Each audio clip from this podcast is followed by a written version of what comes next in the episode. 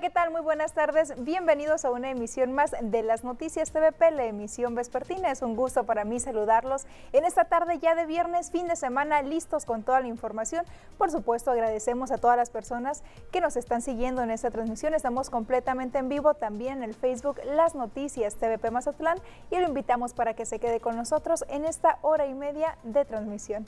Vamos a iniciar con un avance de la información más relevante que ya le tenemos preparada para este día, para este viernes. Y es que, mire, locatarios de la zona dorada protestaron por la operación de un table dance. También en la Plazuela República de Mazatlán está el camión del empleo. Invitan al equinoccio de primavera en las labradas que se llevará a cabo el próximo 21 de marzo. Y el sábado 24 de abril de nuevo habrá desfile de Semana Santa aquí en el puerto de Mazatlán. Muy buenas tardes, Ernesto. ¿Qué tendremos hoy en los deportes? Kenia, ¿cómo estás? Buenas tardes a la gente que está ahí en casita. Vamos a hablar de la jornada 11 Mazatlán. Este domingo estará enfrentándose al conjunto Esmeralda, el equipo de León.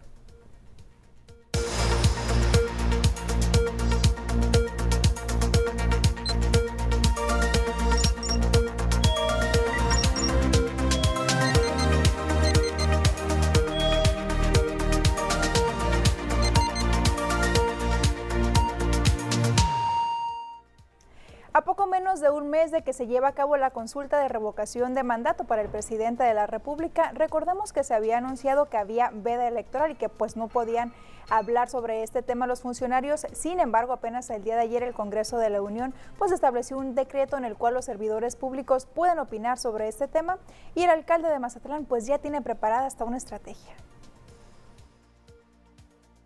Luego de que el Congreso de la Unión aprobara un decreto donde se señala que el presidente de la República, Andrés Manuel López Obrador, y servidores públicos podrán opinar y promover la revocación de mandato, en este sentido, el alcalde Luis Guillermo Benítez Torres asegura que saldrá casa por casa a pedir el apoyo de la ciudadanía para el proceso.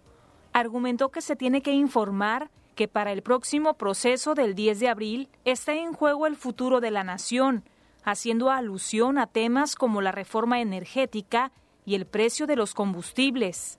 Afortunadamente ayer se dio un decreto presidencial, por eso es que me refería al tema.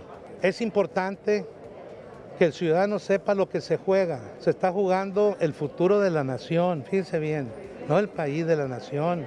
Es continuar con la reforma energética y eléctrica que viene, la disminución de las gasolinas, pero una forma considerable. Va a venir la disminución de la energía eléctrica de una forma increíble. Entonces, ahí se juega la permanencia del presidente de México por los años que le quedan. Pero hay que reconocer que hay adversarios serios. Al Instituto Nacional Electoral lo calificó como uno de los grandes adversarios.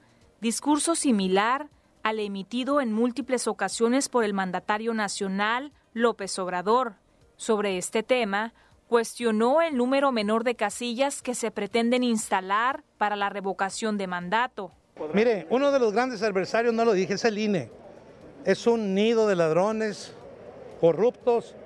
Imagínense ustedes la intención al reducir las 400 y tantas casillas que hay en Mazatlán y poner 70 nada más que esa fecha, para que no vayan a votar, pero se les va a acabar su dulce, se les va a acabar. Vamos a demostrar que el pueblo vale más que eso. Benítez Torres fue reiterativo al decir que el municipio apoya los procesos del pueblo y al ser interrogado sobre si utilizarán recursos públicos para externar dicho apoyo, aseveró que no. Tampoco harán acciones de proselitismo en horarios de trabajo. Y siguiendo con este mismo tema, el material de custodia para la consulta ciudadana de revocación de mandato de este mismo tema que estábamos hablando ya llegó al Distrito 06 en el estado de Sinaloa del Instituto Nacional Electoral, informó el vocal ejecutivo de esta zona, Carlos Eduardo Cantú. Explicó que se trata de las papeletas donde el votante podrá seleccionar si desea que el presidente de la República, Andrés Manuel López Obrador, culmine los tres años faltantes de su mandato. Procedieron el conteo, sellado, de las 317.825 boletas electorales correspondientes al número de la lista nominal que se distribuirán en las 175 casillas. Bueno, como ustedes saben, ahorita el Instituto Nacional Electoral está organizando la próxima revocación de mandato a llevarse el 10 de abril. El día de ayer nos llegó ya el material de custodia que nosotros le llamamos que eh, representa todas las papeletas en donde los ciudadanos sabrán de eh, manifestar si quieren que el presidente termine su encargo o que continúe con, su mandato de, de, tres años que le quedan en la presidencia de la República. Ya estamos preparando ahorita el conteo, el sellado y posteriormente el enfajillado de cada una de las papeletas. Son en total 317.825 es decir, es el total de la lista nominal. Son 175 casillas que estarán distribuidas eh, en, todo, en todo el distrito electoral. Y este 18 de marzo se llevó a cabo un evento cívico recordando precisamente episodios históricos en nuestro país que fueron parte de fueron parte de aguas para que se fueron un para que se llevara a cabo la expropiación petrolera para posteriormente promover un discurso a favor de la participación de la ciudadanía en la revocación de mandato. Así se dio el evento de la conmemoración de este 84 aniversario de la expropiación petrolera. En el evento en donde se encontraban autoridades civiles, militares y navales, el alcalde Luis Guillermo Benítez Torres aprovechó la recta para invitar a la población a que salga y vote para que continúe el presidente de la República, Andrés Manuel López Obrador, Recordó que hace 84 años los gobiernos conservadores entregaban la riqueza del país a los extranjeros y como parte de esa reseña histórica dio pie para iniciar su discurso proselitista a favor de la Cuarta Transformación. Durante el evento se realizaron los honores a la bandera y se contó con la participación de la alumna María Fernanda Guzmán de la primaria Petróleos Mexicanos, quien ofreció una poesía. También se tuvo la participación de la escolta y banda de guerra del octavo batallón de infantería de la tercera región militar. Y seguimos con más información y es que este jueves 17 de marzo llegó al puerto de Mazatlán el camión del empleo donde se ofrecen vacantes de trabajo para quien lo solicite. A partir de la una de la tarde y hasta las 6 de la tarde, la unidad se encuentra en la plazuela República frente al Palacio Municipal, ubicado en la calle General Ángel Flores del centro de Mazatlán. Diferentes empresas con oportunidades de empleo diversas colocaron stands que ofrecían incluso contrataciones inmediatas en ese punto. El camión continuó ofreciendo vacantes este viernes en el mismo horario de 1 a 6 de la tarde. Y luego de esta información nos vamos a la primera pausa comercial. Volvemos con más.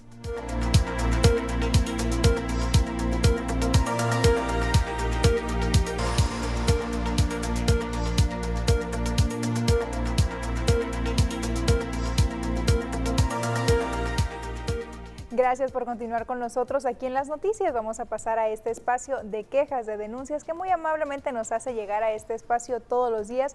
Les recuerdo el número de teléfono, este que está apareciendo en su pantalla es el 6692 4056 44 o bien a un lado está también nuestro código QR que es bastante sencillo de utilizar, únicamente tiene que escanearlo con la cámara de su celular y de esa forma se podrá poner en contacto con nosotros. Les recuerdo, únicamente tenemos activa nuestra línea de WhatsApp, por ese medio es por donde recibimos todos sus mensajes, que ya tenemos los del día de hoy, que nos dicen la avenida Insurgentes está fatal con tantos pozos a la altura de la Juárez, ya arreglenla, los vehículos se están dañando, nomás arreglan las avenidas turísticas y las colonias están olvidadas y bueno, es que este punto pues es uno de las principales quejas de todos los días de las personas que transitan por esa zona, particularmente paso por ahí, me doy cuenta que en efecto está en muy malas condiciones. Y también pasa esto que nos comentaba un televidente hace días, que es que reparan, sin embargo a los días vuelven a salir estos baches, vuelven a salir estos pozos, ¿por qué? Pues porque seguramente no están utilizando material de buena calidad o no están arreglando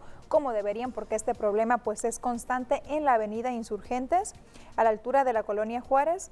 También nos enviaron una fotografía y nos dicen, sigo reportando la fuga de drenaje en Villas del Sol, calle Granizo y Niebla en Mazatlán. Ya tiene meses, se ha reportado y a Jumapam no le importa. A mí en lo personal me está afectando, pues estoy recién operado y mi cuarto apesta y el médico me pidió que estuviera en un lugar higiénico. Esta situación que, bueno, pues Jumapam no ha logrado reparar. Nos dicen que ya tiene meses y los reportes ahí están. Sin embargo, pues hacen caso omiso a esta situación y lo peor o lo más preocupante es en situaciones de este tipo, cuando pasa algún accidente o bien pues cuando hay personas que padecen alguna enfermedad o requieren cuidados especiales y pues tienen que soportar todo el día este olor a drenaje que definitivamente pues suele ser insoportable. Atento llamado a la Jumapam.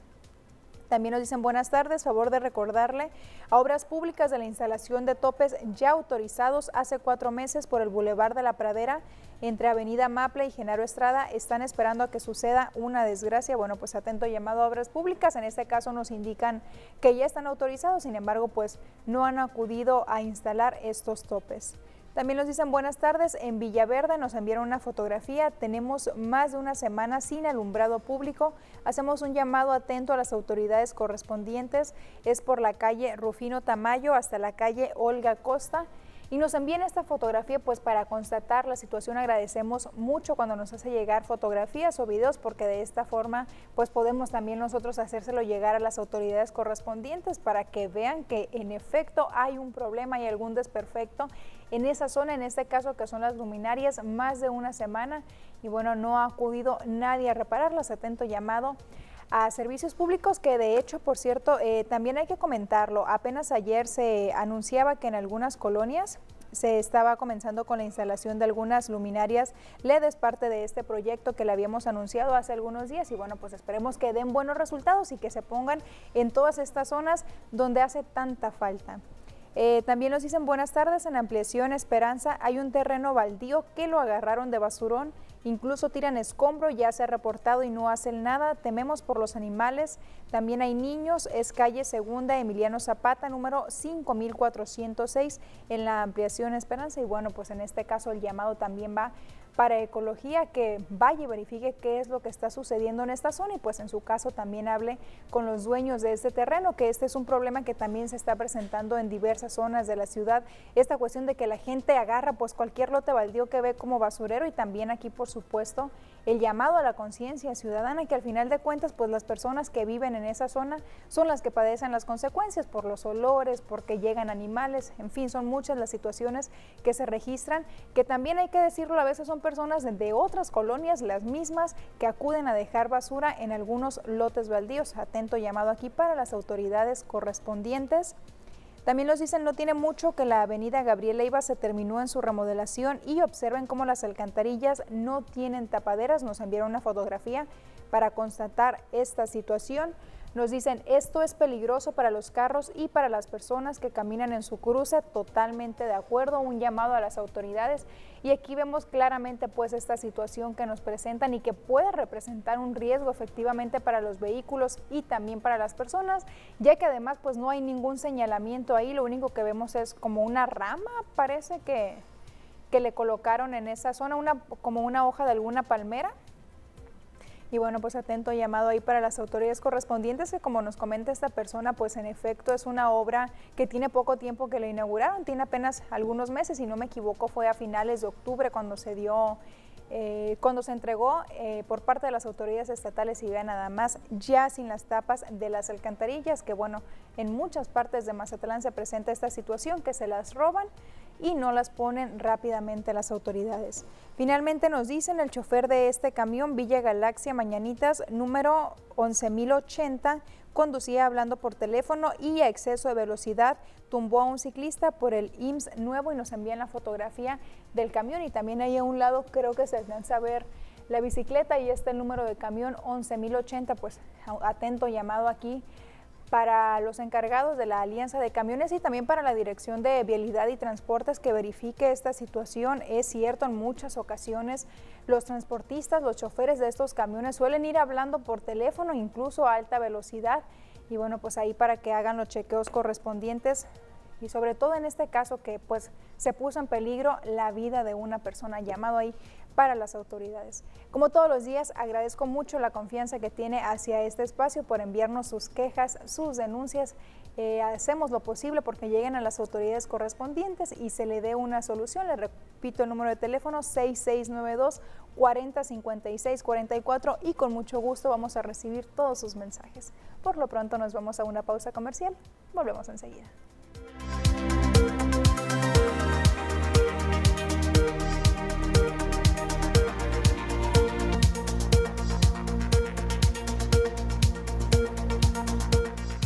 Gracias por continuar con nosotros aquí en las noticias. Ya le tenemos lista la información más relevante a nivel nacional.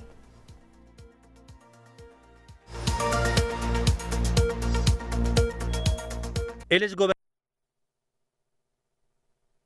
gobernador Jaime Rodríguez Calderón sufrió un problema que lo puso en condiciones delicadas de salud al grado de requerir la presencia de Manuel de la Oca Vasos, quien ha sido su médico de cabecera y durante el periodo que estuvo al frente del gobierno estatal lo designó titular de la Secretaría Estatal de Salud.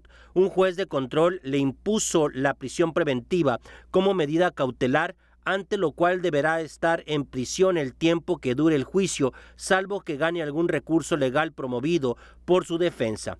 El Bronco fue gobernador de Nuevo León. Una orden de aprehensión fue girada para detener a Esteban, un conocido comediante de Monclova, Coahuila, a quien se le acusa del delito de violación en agravio de una joven discapacitada. Fuentes del Centro de Empoderamiento de la Mujer en la zona centro confirmaron que un juez penal giró la orden de captura luego de que la integración de la carpeta por parte del Ministerio Público determinara la detención.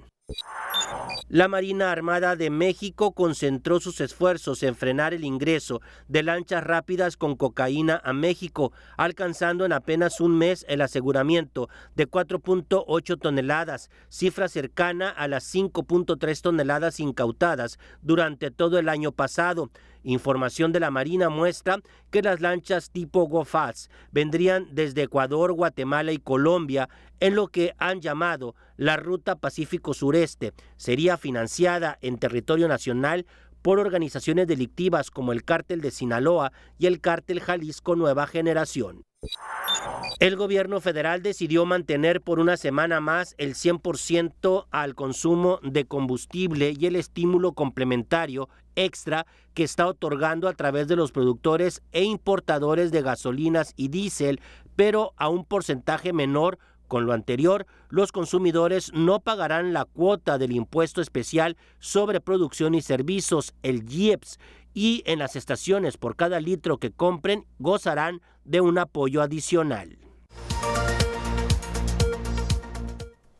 También le tenemos lista la información más relevante de lo que sucede alrededor del mundo. Un estudiante de la preparatoria en Luciana, Estados Unidos, fue arrestado por arrojar bolsas de algodón y azotar con un cinturón a un alumno afroamericano. Los hechos ocurrieron el pasado 9 de marzo en la Bentley Catholic High School ubicada en Hauma y el acto de racismo quedó filmado por otro estudiante que se encontraba en el lugar. La Miss Ucrania Anastasia Lena continúa desde su trinchera promoviendo que los ucranianos mantengan la defensa de su país frente a la invasión rusa. En Instagram, Lena publicó una nueva imagen donde se muestra con un arma larga, acto que ha realizado en el pasado y que incluso levantó rumores sobre que la ex reina de belleza se había unido a las filas de la resistencia ucraniana. Biden declaró que Putin es un dictador asesino durante el almuerzo anual del Día de San Patricio de los Amigos de Irlanda en el Capitolio de Estados Unidos. El presidente de Estados Unidos, Joe Biden, elevó este jueves el tono contra su homólogo ruso, Vladimir Putin, al describirle como un dictador asesino que ha autorizado ataques inhumanos contra Ucrania. El presidente de Chile, Gabriel Boric, firmó hoy el acuerdo de Escazú, un tratado internacional ratificado por 24 países de América Latina y el Caribe que pretende garantizar el acceso a los derechos de medio ambiente 32. El presidente de Chile, Gabriel Boric, firmó hoy el acuerdo de Escazú, un tratado internacional ratificado por 24 países de América Latina y el Caribe que pretende garantizar el acceso a los derechos medioambientales y proteger a los activistas medioambientales y la biodiversidad en tiempos de emergencia climática. Y luego de conocer estas noticias nos vamos a una pausa comercial. Volvemos en breve.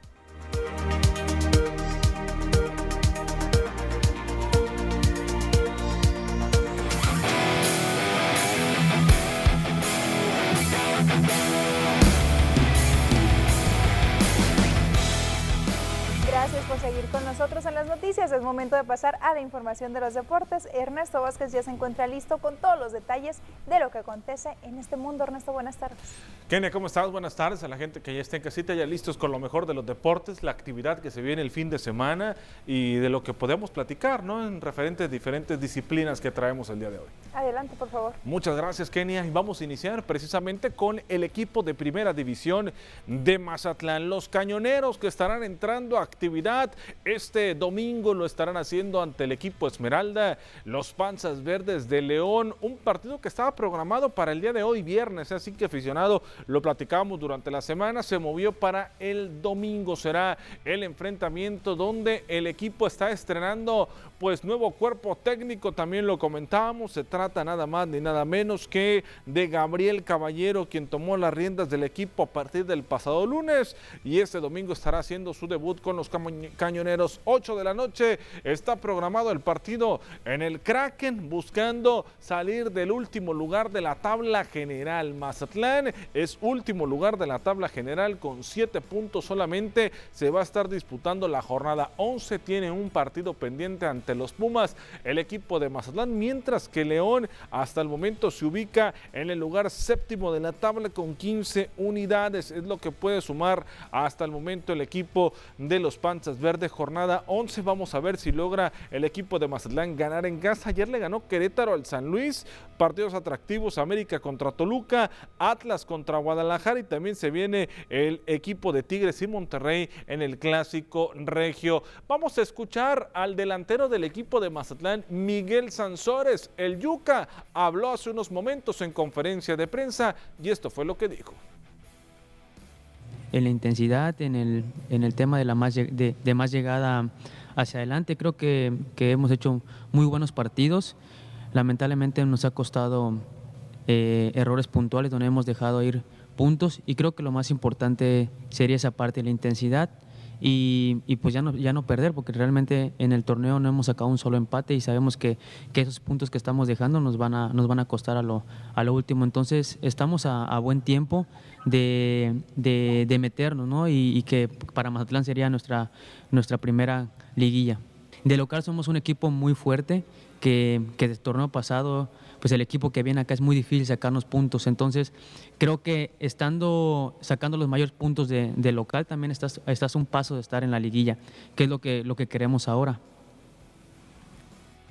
Vámonos con más información. El rival de Mazatlán, el León, jugó el día de ayer, ¿eh? jugó en la CONCACAF Liga de Campeones y no le fue bien. Si bien en el resultado de en la vuelta Terminó 1 a 1 el marcador. En el global terminó 4 a 1. Con eso perdió el equipo de León. No pudo conseguir la remontada ante el Seattle Saunders y terminó cayendo, le decía 4 a 1 en el global. Ayer empataron 1 a 1 en el No Camp. Aunque el juego en su estadio, el cotejo definitivo por los cuartos de final de la Liga de Campeones de la CONCACAF, la Fiera no logró sacar los colmillos y tuvo que conformarse con el empate ante el conjunto del Seattle Saunders. No obstante, eh, que siempre estuvo encima de su contrincante, ni Ángel Mena, ni Jane Meneses, ni Fidel Ambriz, incluso ni Santiago Ormeño, cuando les tocó entrar pudieron marcar la diferencia a favor del equipo de León. Eso lo tendría que aprovechar Mazatlán, ¿no? El bajón que llegó a tener para poder sacar un resultado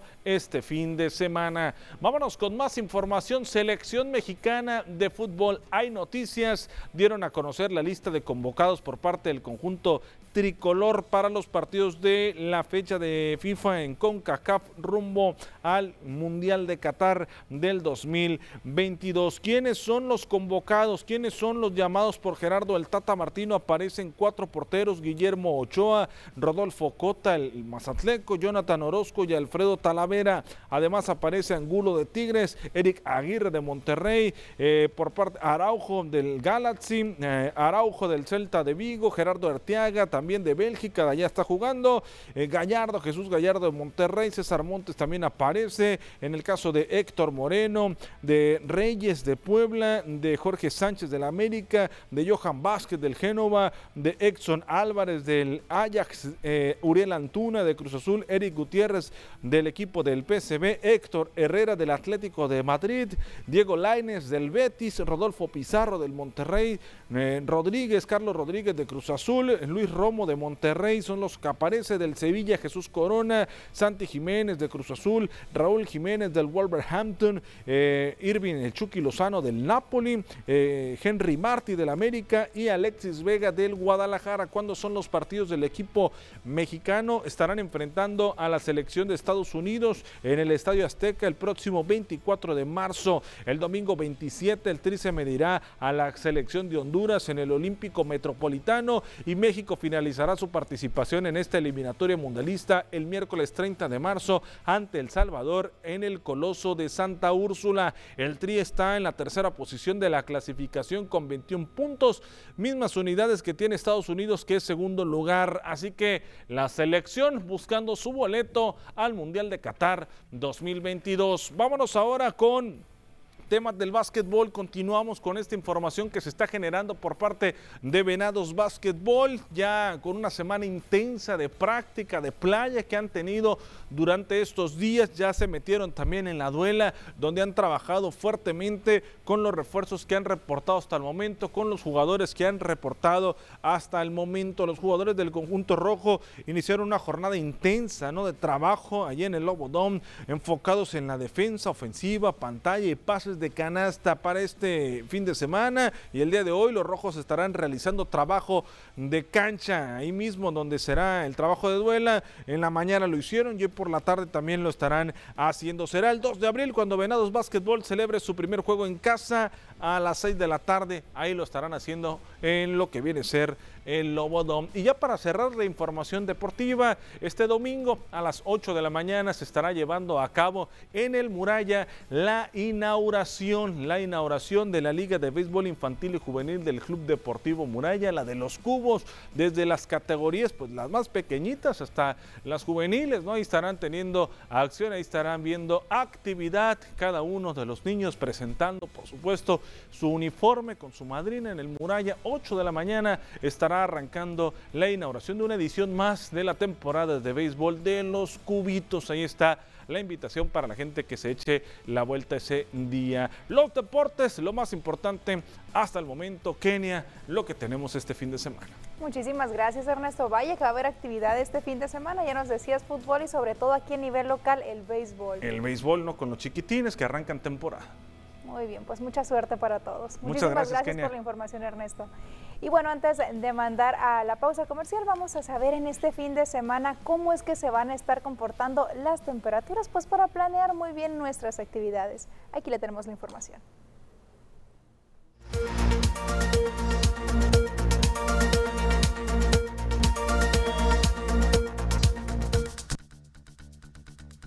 Hola, ¿qué tal y buenas tardes? Gracias por seguir acompañándonos en esta excelente tarde.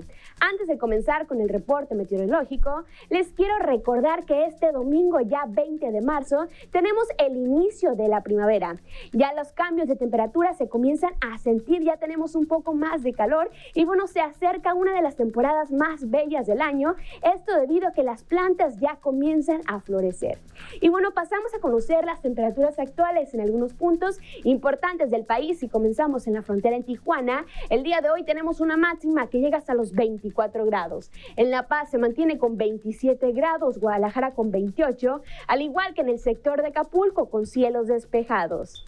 Pasamos a conocer las temperaturas actuales. Aquí en nuestro estado, en Sinaloa, podemos ver condición de cielo soleada en la mayor parte del estado. ¿Y que tenemos? Para este fin de semana, comenzando en el puerto de Mazatlán, actualmente se mantiene con 23 grados. Este sábado ya se prevé condición de cielo soleada con máximas que van a variar entre los 24 y los 25 grados en Mazatlán.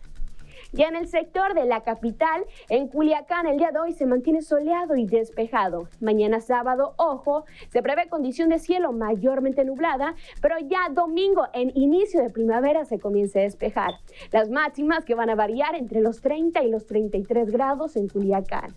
En el sector de Guamúchil actualmente se mantiene caluroso con 31 grados. Mañana sábado incrementa un poco la temperatura hasta llegar a los 32 grados y la mínima que se prevé de 9 grados en Guamúchil. Más al norte, en Guasave actualmente se mantiene totalmente despejado. Aquí tenemos máximas que van a variar entre los 30 y los 33 grados. Mañana sábado también se prevé condición de cielo mayormente nublada en Guasave. Para finalizar, en el sector de los mochis, actualmente tenemos una máxima que llega hasta los 31 grados. También tenemos máximas calurosas que varían entre los 28 y los 33 grados. Las mínimas que van a variar entre los 6 hasta llegar a los 9 grados para los mochis. Respecto a la fase lunar, mantenemos aún en luna llena, la salida de la luna a las 19 horas con 0 minutos. La puesta de la luna a las 7 horas con 16 minutos. La salida del sol se registra a las 6 de la mañana con 16 minutos y para finalizar, la puesta del sol a las 18 horas con 20 minutos. Hasta aquí el reporte meteorológico. Espero que tengan una excelente tarde.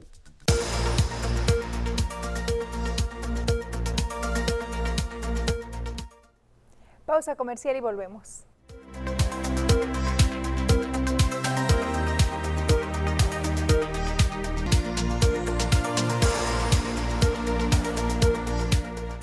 Gracias por continuar con nosotros en las noticias. Mire, los viernes de cuaresma tradicionalmente pues no se come carne roja, por lo cual la venta de pescados y mariscos aumenta considerablemente esos días. Los viernes de cuaresma consigue que las pescaderías del mercado José María Pino Suárez tengan un repunte en sus ingresos. En un sondeo realizado en el centro de abastos, los encargados de diferentes locales de este giro mencionaron que las ventas han sido buenas gracias al turismo, pero es cada fin de semana de esta temporada cuando esperan niveles de hasta el 90%. Pues un poquito más de ventas sí aumentan, aumenta que el 5% de ventas más altas pues. Pues ahorita la, realidad tenemos como unos el 60% aquí en el mercado. estamos ahorita, está, empezando el día, pues esperemos que sean del 90 a 80% más, porque es viernes de cuaresma. Gracias a Dios están muy bien las ventas, de hecho toda la semana, pero en viernes incrementa un poco más la venta, eh, un 60%, 70%. Te voy a decir la verdad, yo gracias a Dios toda la semana se vende como si fuera viernes porque ha habido mucho turismo. Aunque reconocen que la afluencia de personas ha sido mayor durante estos días, hubo encargados quienes dijeron que esperaban un poco más. Sin embargo, expresaron entenderlo por el aumento del costo en la canasta básica. Pues sí han aumentado, pero no como se espera, ¿verdad? Claro, este, la canasta básica pues en general ha subido y por consiguiente pues eh, con el mismo sueldo pues cada vez se adquiere un poquito menos, ¿verdad? Mm, como, todavía no es Semana Santa, como que nos estamos esperando. Ahorita pues sí consumimos lo básico, el marlin por ejemplo, un poquito de camarón a veces pero camarón pequeño. verdad, sí, sí ha estado, estado un poquito mejor que el año pasado. Es que la gente, bueno, la gente sí ha, salido más ahora a, a comprar las ventas al mercado. Finalmente precisaron que lo más solicitado por parte de los clientes es la curvina, el marlin, el camarón de mar, el dorado, botete y el lenguado. Hoy se dieron a conocer algunos detalles de lo que será el desfile de Semana Santa aquí en Mazatlán. El desfile que organizará el Instituto de Cultura, Turismo y Arte de Mazatlán para el periodo vacacional de Semana Santa será corto, pues estaría iniciando en el Monumento al Pescador y terminando en Valentinos, informó el director José Ángel Tostado Quevedo. Detalló que será el sábado 16 de abril a partir de las 6 de la tarde y no se tendrá la participación de los carros alegóricos de las reinas del carnaval. Y también para la gente que no, no pudo o no tuvo la oportunidad de estar en el carnaval 2022, que pueda realizarlo. Va a ser este, un poco eh, más corto, no con la dimensión de que fue en Zaragoza, es muy probable que sea de Monumento al Pescador a Valentinos, el sábado 16 de abril. Lo más seguro que va a ser a las 6 de la tarde para que puedan lucir un poco más la iluminación que traen los carros.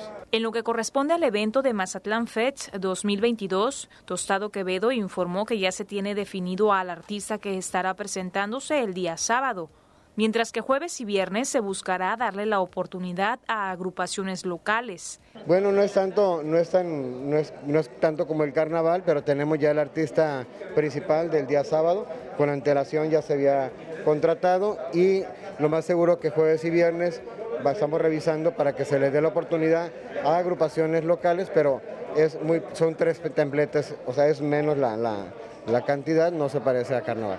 En cuanto al aforo para ese evento en particular, afirmó que estarán apegados a lo que indique el semáforo epidémico y de continuar el panorama actual, buscarían cumplir con el 80% en los aforos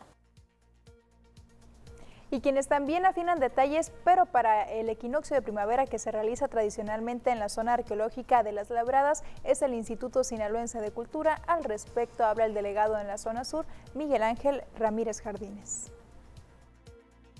Algo interesante es que el, pueblo de la Chicayota pues está participando en, el, evento que se va a realizar.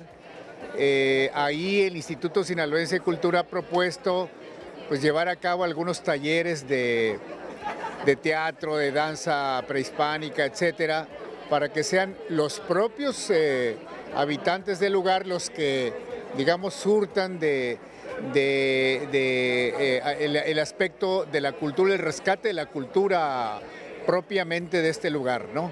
Eh, se hablaba de 10 mil, no sé, el año pasado, perdón, en estos años pasados ha, habido un crecimiento, ¿no? Por lo que nos informaba Lina, este, nos hablaban de que eh, sí va a ser eh, muy dificultoso el control de tanta gente, pero pues se están armando todo el dispositivo.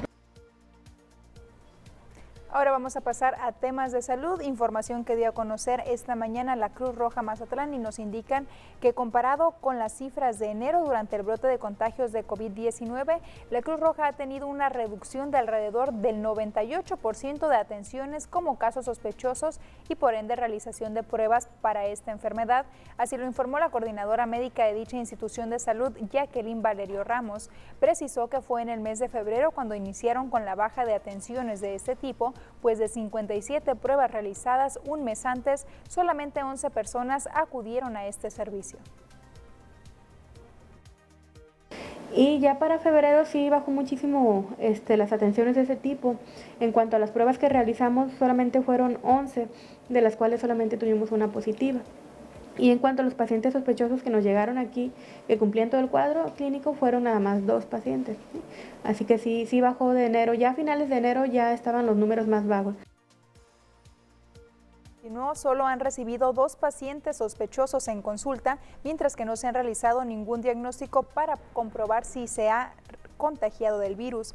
Valerio Ramos consideró que esto se debe a que esta nueva cepa contiene afectaciones de menor gravedad que incluso llegan a confundir con gripa. Ahorita en lo que va de marzo, este, ya han estado muy bajos los números, solamente hemos tenido dos pacientes sospechosos en consulta y en cuanto a pruebas no hemos realizado ninguna. Así que este, se puede considerar que ya están bajando un poco más los números, sin embargo todavía está presente por ahí este, el virus. En cuanto a porcentaje, pues casi del 98% porque no hemos tenido más que dos pacientes sospechosos. En cuanto a, a, que se vengan a atender, en cuanto a si existe el virus, sí, todavía sigue presente. Y ya lo dicen los especialistas, el virus sigue presente y vamos a conocer cuántos son los casos que hay actualmente en nuestro país. De acuerdo a la información de la Secretaría de Salud, nos indican que en lo que va de la pandemia, pues hay un acumulado de 5.624.954 casos, mexicanos que han perdido la vida a causa del COVID, 321.806, de los cuales 187 murieron en las últimas 24 horas. Activos actualmente hay 15.654 casos. Y en Sinaloa, como nos encontramos? Bueno, de acuerdo a la información que nos comparten las autoridades, casos confirmados hay 121.605 sinaloenses que han perdido la vida por esta enfermedad, 9.714, de los cuales desafortunadamente dos fallecieron en el último día. Nuevos casos hay 44 en todo el estado de Sinaloa. ¿Y cómo están distribuidos en cada uno de los 18 municipios? También le tenemos la información. Ahome tiene 67, El Fuerte tiene 11 casos de COVID-19, Choix se mantiene con 0 casos de COVID-19, al igual que Cozalá, San Ignacio y Concordia. Un caso hay en Angostura, Mocorito, Badiraguato y Elota. Guasave tiene 28, Sinaloa municipio tiene 2, al igual que Nabolato, Escuinapa 3, Salvador Alvarado 7, El Rosario tiene 10, Mazatlán 147 y Culiacán pues continúa en primer lugar con 189 casos activos de COVID-19. Con esta información nos vamos a una pausa. Volvemos enseguida.